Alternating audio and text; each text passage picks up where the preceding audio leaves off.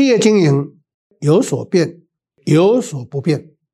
Hello，欢迎大家收听《经营难不难》这么一个 Podcast 的节目。那本节目主要分享是经营管理上的实务跟观点。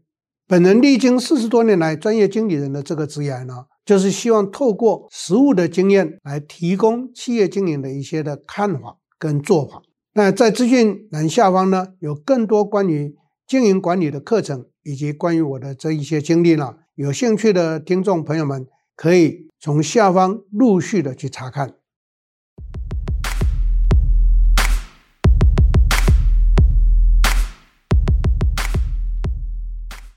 大家好，我是 Richard 陈宗贤，欢迎在座各位再一次的收看我们 Podcast 的时间。今天又很荣幸的邀请到我们公司的。Clare 主管呢，跟我一起来聊聊，因为我很喜欢跟他聊，跟他聊会产生很多激发出很多的火花。谢谢教授。谢谢教授，教授好，各位听众大家好，我是 Claire，那我又来了。今天想要来跟教授聊聊，因为上一次我们提到经营管理团队的培育，所以今天想要跟教授来聊聊执行团队的培育。因为执行团队很多执行面的东西，一定都是我们的基层同仁在执行，所以我觉得这些同仁虽然他们做的事情可能不是很大的决策啊，或者是规划，可是他们实际在做的每一个步骤都攸关企业很重要，在一个前进的动力上面，所以今天想要特别来跟教授聊聊这个执行团队的培养。我们从选人开始谈，因为有合适的员工这件事情很重要。我们面试到对的员工，让后面的整个在工作上面大家都可以很顺利。可是如果我们老是招募到不对的员工，不合适的员工，然后来了又走，来了又走，其实对内部的整个训练成本啊，还有内耗啊，这个都是一个非常大的影响。所以想先从招募这件事情来跟教授聊聊，说基层同仁的招募，我们通常从面试嘛，嗯，那面试的话，教授比如说履历表看到的时候，教授会在履历表上面看哪些资讯呢？OK，嗯、呃，我想首先要来跟大家分享的是，在最近这三年来。当然，疫情发生，造成很多企业就不需要人。可是我常常提醒我辅导的企业，我说你在这个时候不能够让人家回去，不能够因为疫情生意不好就把人啊这个辞退掉。将来疫情会恢复的，一恢复你就找不到人。果真现在事情发生了。嗯。不过当时我这样讲，听我建议的企业，到现在他都没有缺人。嗯。好。可是从二零二三年开始，又整个所有的产业从其实从二零二二年。开始快速的恢复上来之后，很多的企业就开始面临到一个状况，缺人。嗯，缺人就问我说：“老师，我当时没有把人裁掉，所以我不缺。可是现在又缺了，你看怎么办？现在都找不到人呢。”我说：“找不到人，这是必然的，因为台湾人口结构的改变的关系，年轻劳动力越来越少。嗯，本来劳动供给里面供给面就减少了。第二个，供给面里头又出现了很多自愿性失业，对，隐藏性失业，再来摩擦性失业。”这些情况呢，就产生很多的工作者不愿意进入职场，嗯，这就让需求者更加的痛苦，嗯嗯。好，那这边我先在回答这个怎么样招募的过程之前，先分享给各位一个参考。第一个，去用二度就业的人；第二个，去用高龄就业人口；第三个，用外籍工作者。好，为什么我会一直跟所有的企业谈这一段？因为二度就业就是女性工作者。他可能在二十几岁、三十岁时候结婚，有了小孩之后退出职场，因为他要照顾小孩。等到小孩长大了，进了小学了，台湾话讲“离卡秀”就可以独立了。这个时候，他又开始就面临到在家里变得没事了。这个时候，他又可以进职场。嗯。可是很多的企业在过去是不用这种人。嗯。太可惜了，因为他们觉得说：“哎呀，这个这个工作不定了，很变化很大。”我说错，这种人最好用。我常常开玩笑讲，他问我说：“为什么最好用？”我说：“第一个，他经过家里的魔鬼的磨练做之后，七年之后，他身心全部都适应各种磨练，所以二度就业最好用。”嗯哼。第二一种人口就是高龄就业，高龄就业就是说，台湾政府的法令规定实在太宽松了。嗯，这是我非常反对的。假设有一天我当执政者，虽然我是不喜欢从政，但是就是禁止在四十五岁退休嘛，没有道理嘛。现在七十岁都还要工作啊，那四十五岁就退休了。那些退休的人整天没事，那就在提早往生，这样又不好，对。所以二度就业人口就是让那些退休的人，不管四十五岁退休、六十岁退休的人，其实他们都还很健壮啊，嗯、就可以做啊。只是说你不要让他工作八个钟头又要加班，嗯，你可以让他在某一个时间，在工作时间上去规划一下、分配一下。嗯、那这样一来的话，其实你的这个劳动需求就可以得到满足。嗯，嗯第三个就外籍工作者。嗯，那外籍工作者大家都很熟悉了。其实我、嗯、我所的外籍工作者比较主张是外配。嗯，有很多的外籍配偶呢，到台湾来以后，其实他们也是一样，他们也想出来工作贴补家用。嗯哼，所以对于选材的时候，当企业劳动力不足的时候，这是一个最重要的来源。嗯哼，好，接着就来回答这个问题。对基层同仁，因为就业服务啊有很多的限制，其实各位一定要了解，就业服务的限制是你不能够口头问他。嗯，你可以让他填基本资料，啊，基本资料你用看的，不要开口去问就好了。那不是就有了嘛，对不对？嗯、所以呢，这个过程上，因为就业法规定，你不能够一直去问他这一些的重点问题，因为这个是被归类为是属于隐私。嗯，比如说，你可以让他填出生年月日，嗯哼，可是你不能够问他说你家里多少人啊，你有没有这个呃性别特特殊的性别取向，嗯、这个就是伤害到人家，所以你不要问。嗯，所以这个过程上头，我的意思就基本资料要填。嗯哼。他的过去的这个工作的资历要填，我们做参考。可是我们不能够去问他。嗯，所以这是呃避开就业服务法的。我比较敏感的一个话题就是说，就业服务法有规定说不能做性向测验。嗯，好，那我的解读，性向测验指的是性别的取向的。那我们又不是要去问他这个，这个是不能问的。嗯，像我几十年来通通都没问这个问题。可是我要问的什么？人格适性测验就可以去做。嗯。那有很多，比如说就业法也说不能够做 IQ 测验。我说拜托，到四十岁还测 IQ 根本就不准。我可以顺便让各位了解，IQ 最准的时候是在十五岁到二十岁测 IQ 才准。二十岁以后就定你的一生了，就再测 IQ 也不准，因为社会化程度高的时候，IQ 自然会高。嗯嗯，这就是我在讲的，学士要怎么样尝试之后，知识就丰富了。嗯哼，所以这个是顺便提供给大家一个参考。OK，所以刚刚教授提到，比如说二度就业、高龄、外配，那他们。在呃，教授刚刚有提到，比如说看他的过往的一些资历，那其实有很多都可能在前面的职涯里面已经做到了某一个位阶，嗯，或者是他有某一个程度的薪水了，嗯，那他现在再回到这个职场上面来，他可能对于他的薪资会有所期待，嗯，那现在比较常看到的问题是，比如说他对于他工作条件或薪资的期待，跟实际上面能够提供工作的这个不匹配。那教授有觉得说，像这样子特质的这个员工，我们要怎么样来任用他，可以让双方都可以得到一个比较平衡的？OK，有两个建议给大家参考。第一个，我全部用认证。认证。有些人在过去的工作职场里头，他可能当到经理了，或当到些什么，嗯，他觉得他很厉害，嗯，我就认证测验，认证一测验下去，他就不厉害了，嗯，他就回答不出来，嗯哼，那个叫一分两瞪眼。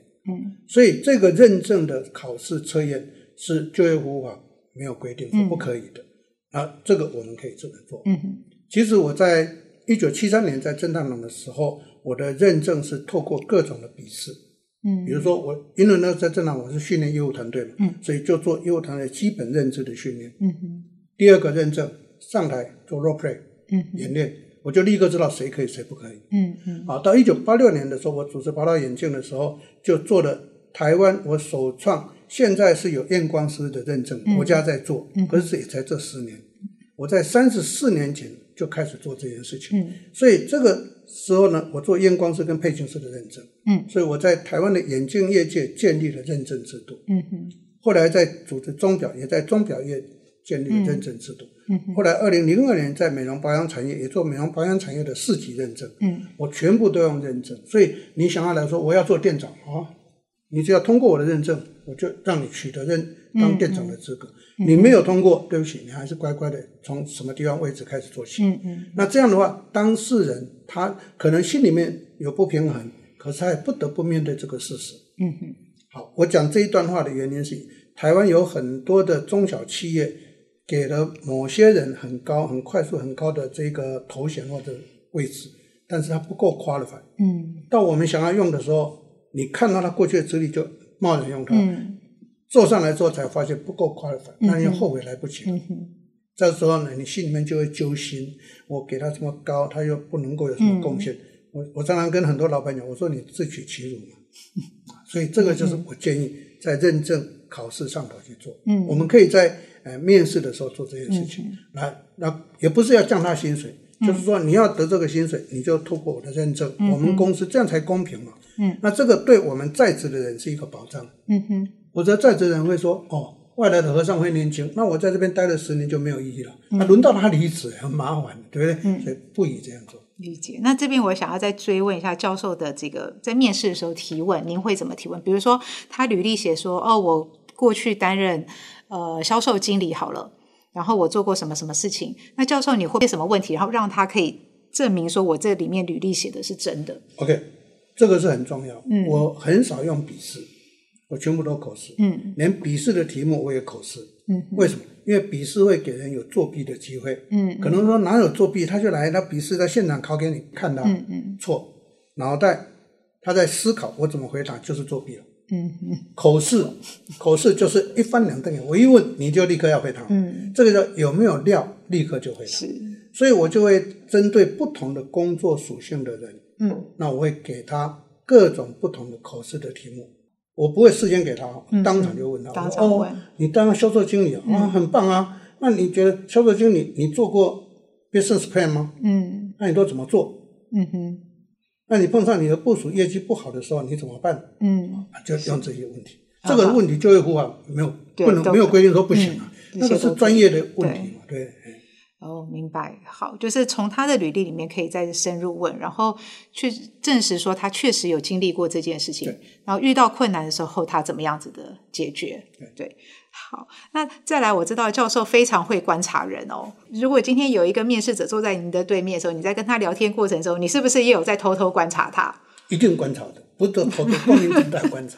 那在 interview 的时候，一定看他的眼睛。嗯，因为一个人哦，眼睛。跑不掉。嗯，如果这个人内心欺骗了、啊、讲谎话了、啊，嗯、或者是哎没有把握了，嗯，他眼睛就会闪，飘来飘去的。对，嗯，哎，台湾话讲叫做“贼巴”，叫做贼眼，嗯嗯，就是心不定了嘛。第二个就是听他的表达的口气，嗯，有很多人跟我面谈会发抖，我常常跟面谈人讲，我说静下心，不要害怕。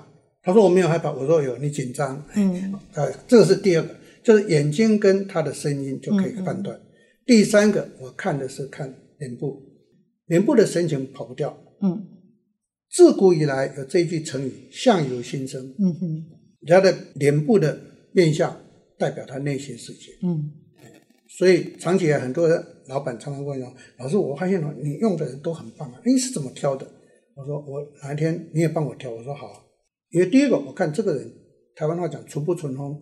就是春不春风的，嗯、他是不是一个乐观开朗的？嗯，我可以告诉各位，一个人揪心的时候，那脸脸部的就就揪在一起，那种人不会快乐，看了就伤心、嗯、难过，那相处就不好。嗯，所以我相信在座各位在交朋友也是一样的，嗯、喜欢跟那种比较开朗的人多交往。嗯，因为讲不好听一点，话讲错他也不会生气。嗯，可是有些人呢是心里面计较的要死，嗯、讲一句话他不得他的意的话。那就生闷气，嗯嗯，那这个就是脸部表情会告诉你，嗯哼，嗯，所以从眼睛啦、讲话的语气啦，嗯，再来看额头，额头，那他如果刘海盖起来怎么办？刘海盖起来，我会笑一笑说：“哦，你这个头发如果弄上来会好看，弄让我看一下，我一定要看的，真的一定要看，嗯，因为额头决定他的心胸，嗯，所以我用的人绝对不会是那个发际跟眉毛很接近的，对。”像我还可以啊，好，你超级好，回去可以刮一刮，刮一刮。那如果现在我们面试了好几个对象，然后还不错，那我想要从中间挑一个，嗯，那从呃，比如说适性测验啊，然后你跟他面试的他的态度啊，他的能力表现，还有观念这几个点，教授会怎么做排序？然后我来决定我最后要用什么样子的人呢？说句实话，很多的老板挑或主管挑人都能力放前头，错，嗯、能力我放最后面。能力我看他适不适性。嗯，所以先看职业的适性程度。对，嗯，看适性。嗯，那能力为什么我放后头？因为能力是后天可以去培养的。嗯，所以我适性之后，第二个我看的是看他什么？看他的那个意愿跟态度，这个跟能力无关。嗯，嗯，有些人能力不太够 qualified。嗯。但是他的企图心跟学习心很强，嗯，这种人我喜欢用，嗯哼，所以我我上课常常开玩笑讲，我说你各位老板、各位主管，你觉得你团队里头哪一个人可以培养，把他派训就知道了，可不可以用？嗯，拒绝学习的，通通换掉。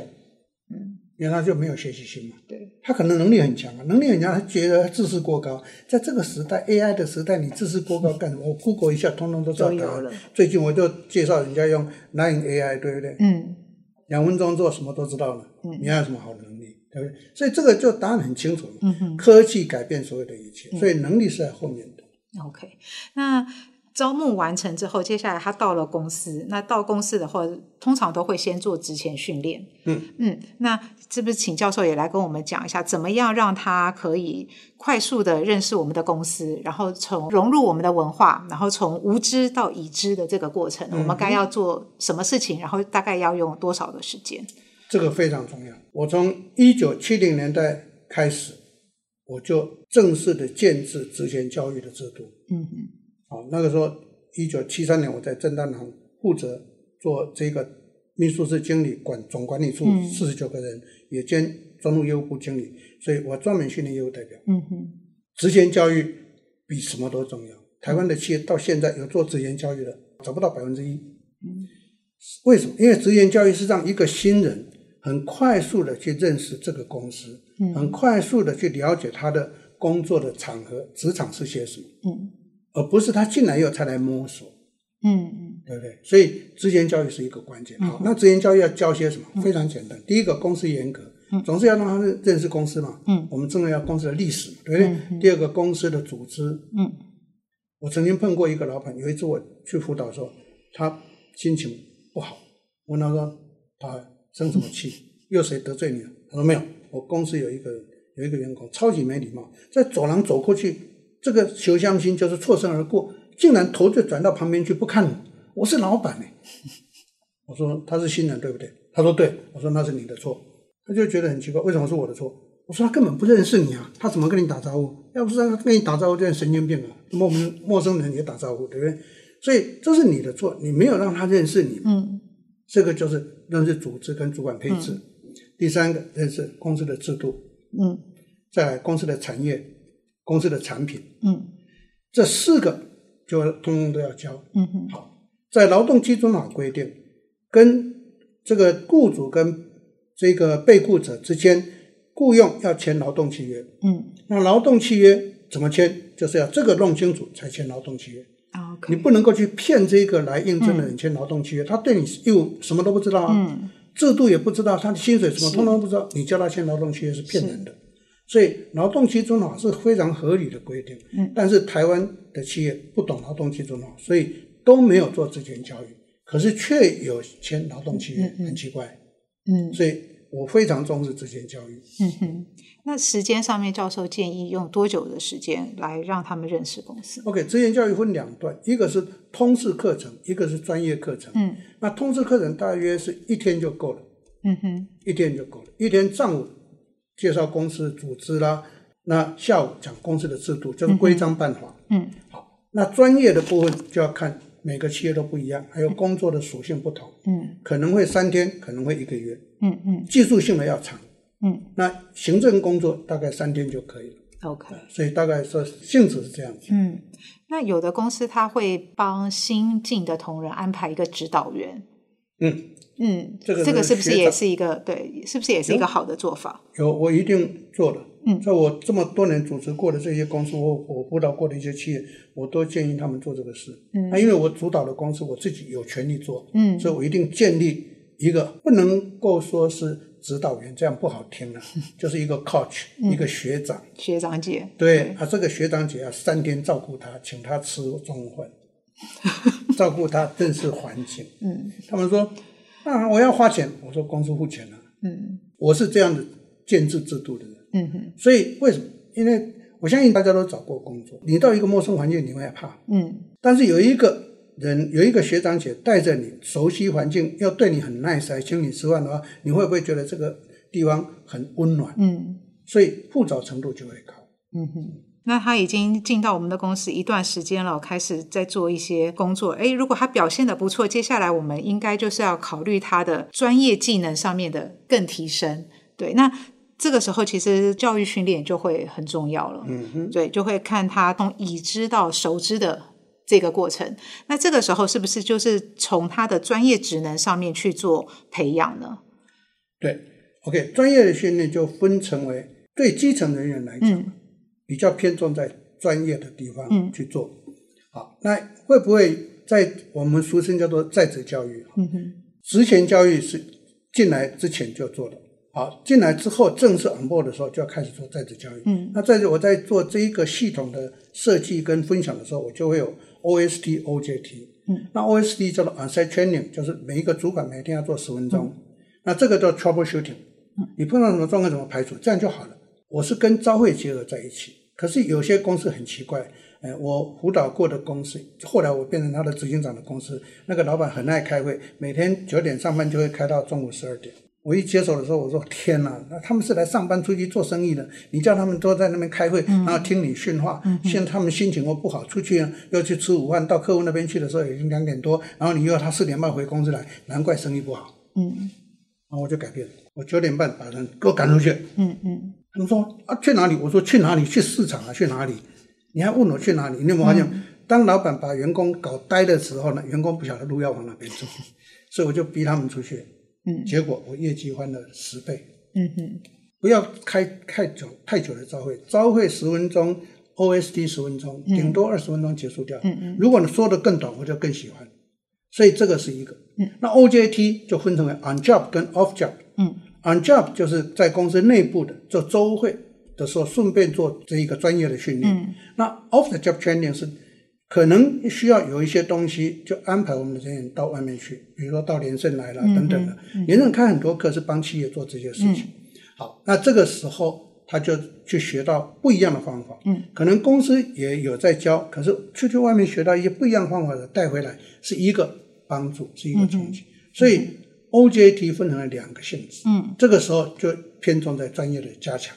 嗯哼，那他们去不管外面上课，或者是公司自己办内训，上完课之后，教授常常就是告诉大家说要写心得报告。嗯，心得报告，那呃内容的话，就是着重在于怎么样可以运用在我的工作岗位上。对，对嗯，那有一些企业我知道他们会用像是读书会的分享形式来跟大家分享，说上了一个什么课，然后这里面课程重点，这也可以，对不对？也可以，我组织过的公司我这样用过。嗯，那我的心得报告不是教大家写文章，我非常讨厌人家写文章。嗯，像像我在大学跟研究所教书，考试的时候呢，跟我密密麻麻写一堆的，我一定把它当掉。你们觉得可能我在开玩笑？我一百八十个人考试卷怎么考？就电风扇拿来，嗯，吹过去，吹最远的有人说这这前头的当掉。为什么？写的太多，飞不起来。当然可能是老师你这样太夸张了啦。这个是有趣，不是我，是我叔叔。我是我叔叔是台大政治系的教授，他是东京地大，现在东京大学，以前的帝国大学回来的。嗯，他是他他真的这样做。嗯，我一次看到我吓一跳，我说你怎么这么做？他说乱写乱写写一堆，飞不起来。他是这样告诉我，我就真的听进去这一席话。当然这是开玩笑跟各位询询问的，不过真的有这件事情。好，所以我就带给我一个很大的启示，从此以后什么新的报告不准超过一百个字，三个重点。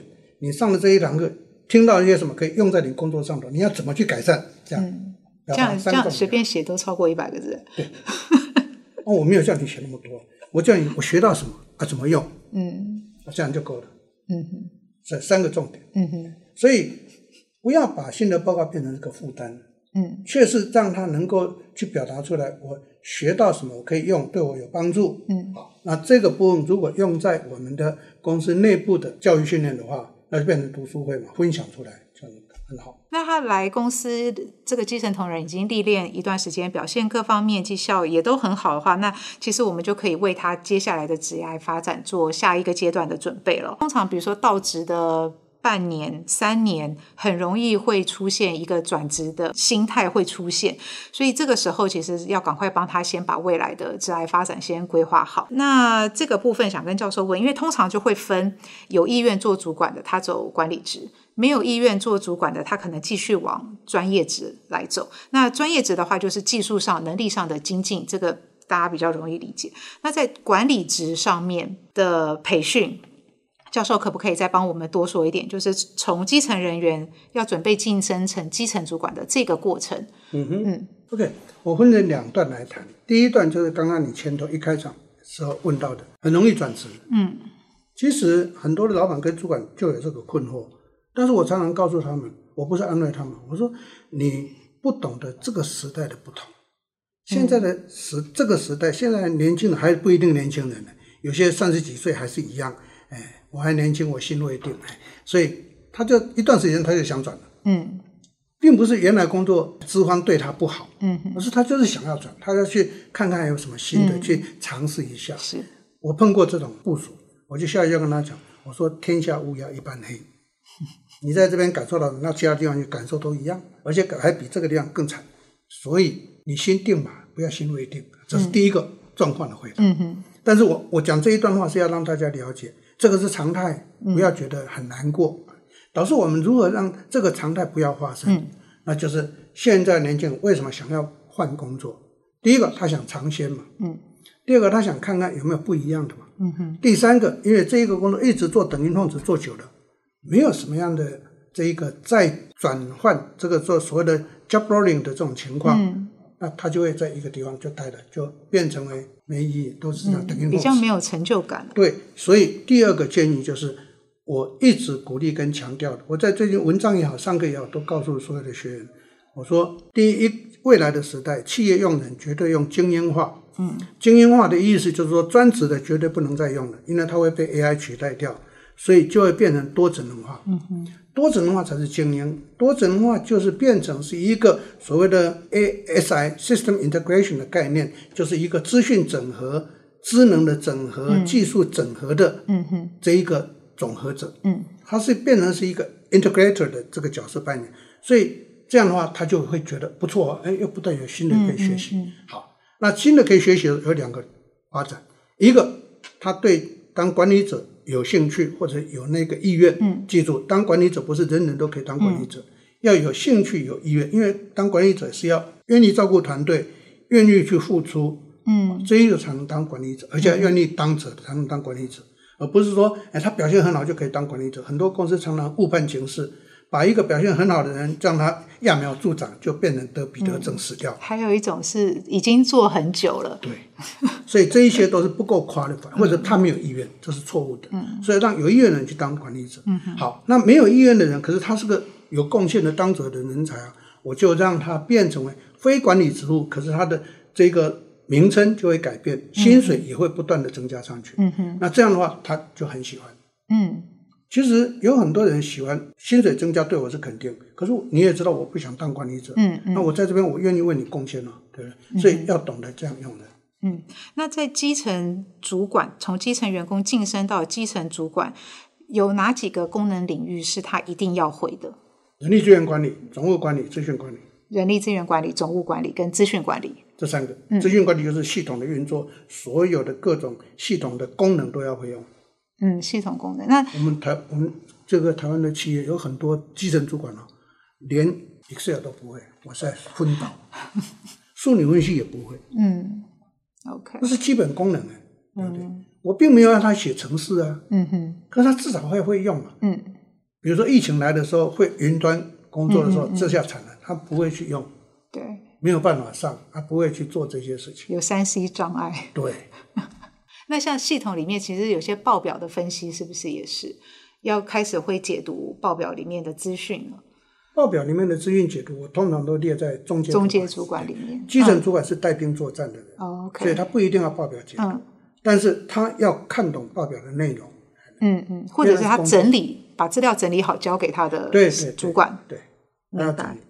嗯，好，今天非常谢谢教授，那。在这个怎么样培养经营管理团队？其实我们在前面，在我记得好像一百集的时候，我们有提到这个部分哦。那也欢迎各位听众可以再回去收听。那在连胜的职人学堂这边呢，也有推出教练式领导与高效管理的课程。不同于传统的领导的模式，它融合了在地民族特性，还有高效管理，可以提升整体的领导力，技巧系的引导团队，来帮助企业达到理想或者是超标的一个绩效指标哦。最后。其实我们基层同仁大部分百分之九十五的时间都在做执行事项的事情。随着同仁职能的提升，其实工作效率也会增加。那连胜在这边呢，也帮大家准备了一个大礼包的课程，来帮助所有的上班族、基层同仁可以来提升您的职能。那大礼包课程里面呢，有八个主题哦，涵盖像业务力、人资力、行销力、计划力、沟通力等等啊。企业这边呢，可以依照同仁的职能所需来做课程的安排，个人呢也可以为自己全方位的职能来做培养。全套课程六十个小时，原价四万六千四。那三月份呢，我们提供给 Podcast 听众的特别优惠价是四万二，同时我们会再赠送连胜点数十二点。那这个十二点呢，可以选择十二小时的课程哦，价值八千八。那让您在二零二三年职场得意，绩效突飞猛进。索取课程呢，可以填写我们资讯栏的表单，就会有气训规划师来跟您做联系。今天非常谢谢教授，谢谢谢谢大家，谢谢。喜欢我我们节目，请按赞、订阅、开启小铃铛。二零二三年回馈我们听众，免费报名一场价值两千五百元的连胜气管线下讲座活动，请填写资讯栏的表单，会有专人与您联络哦。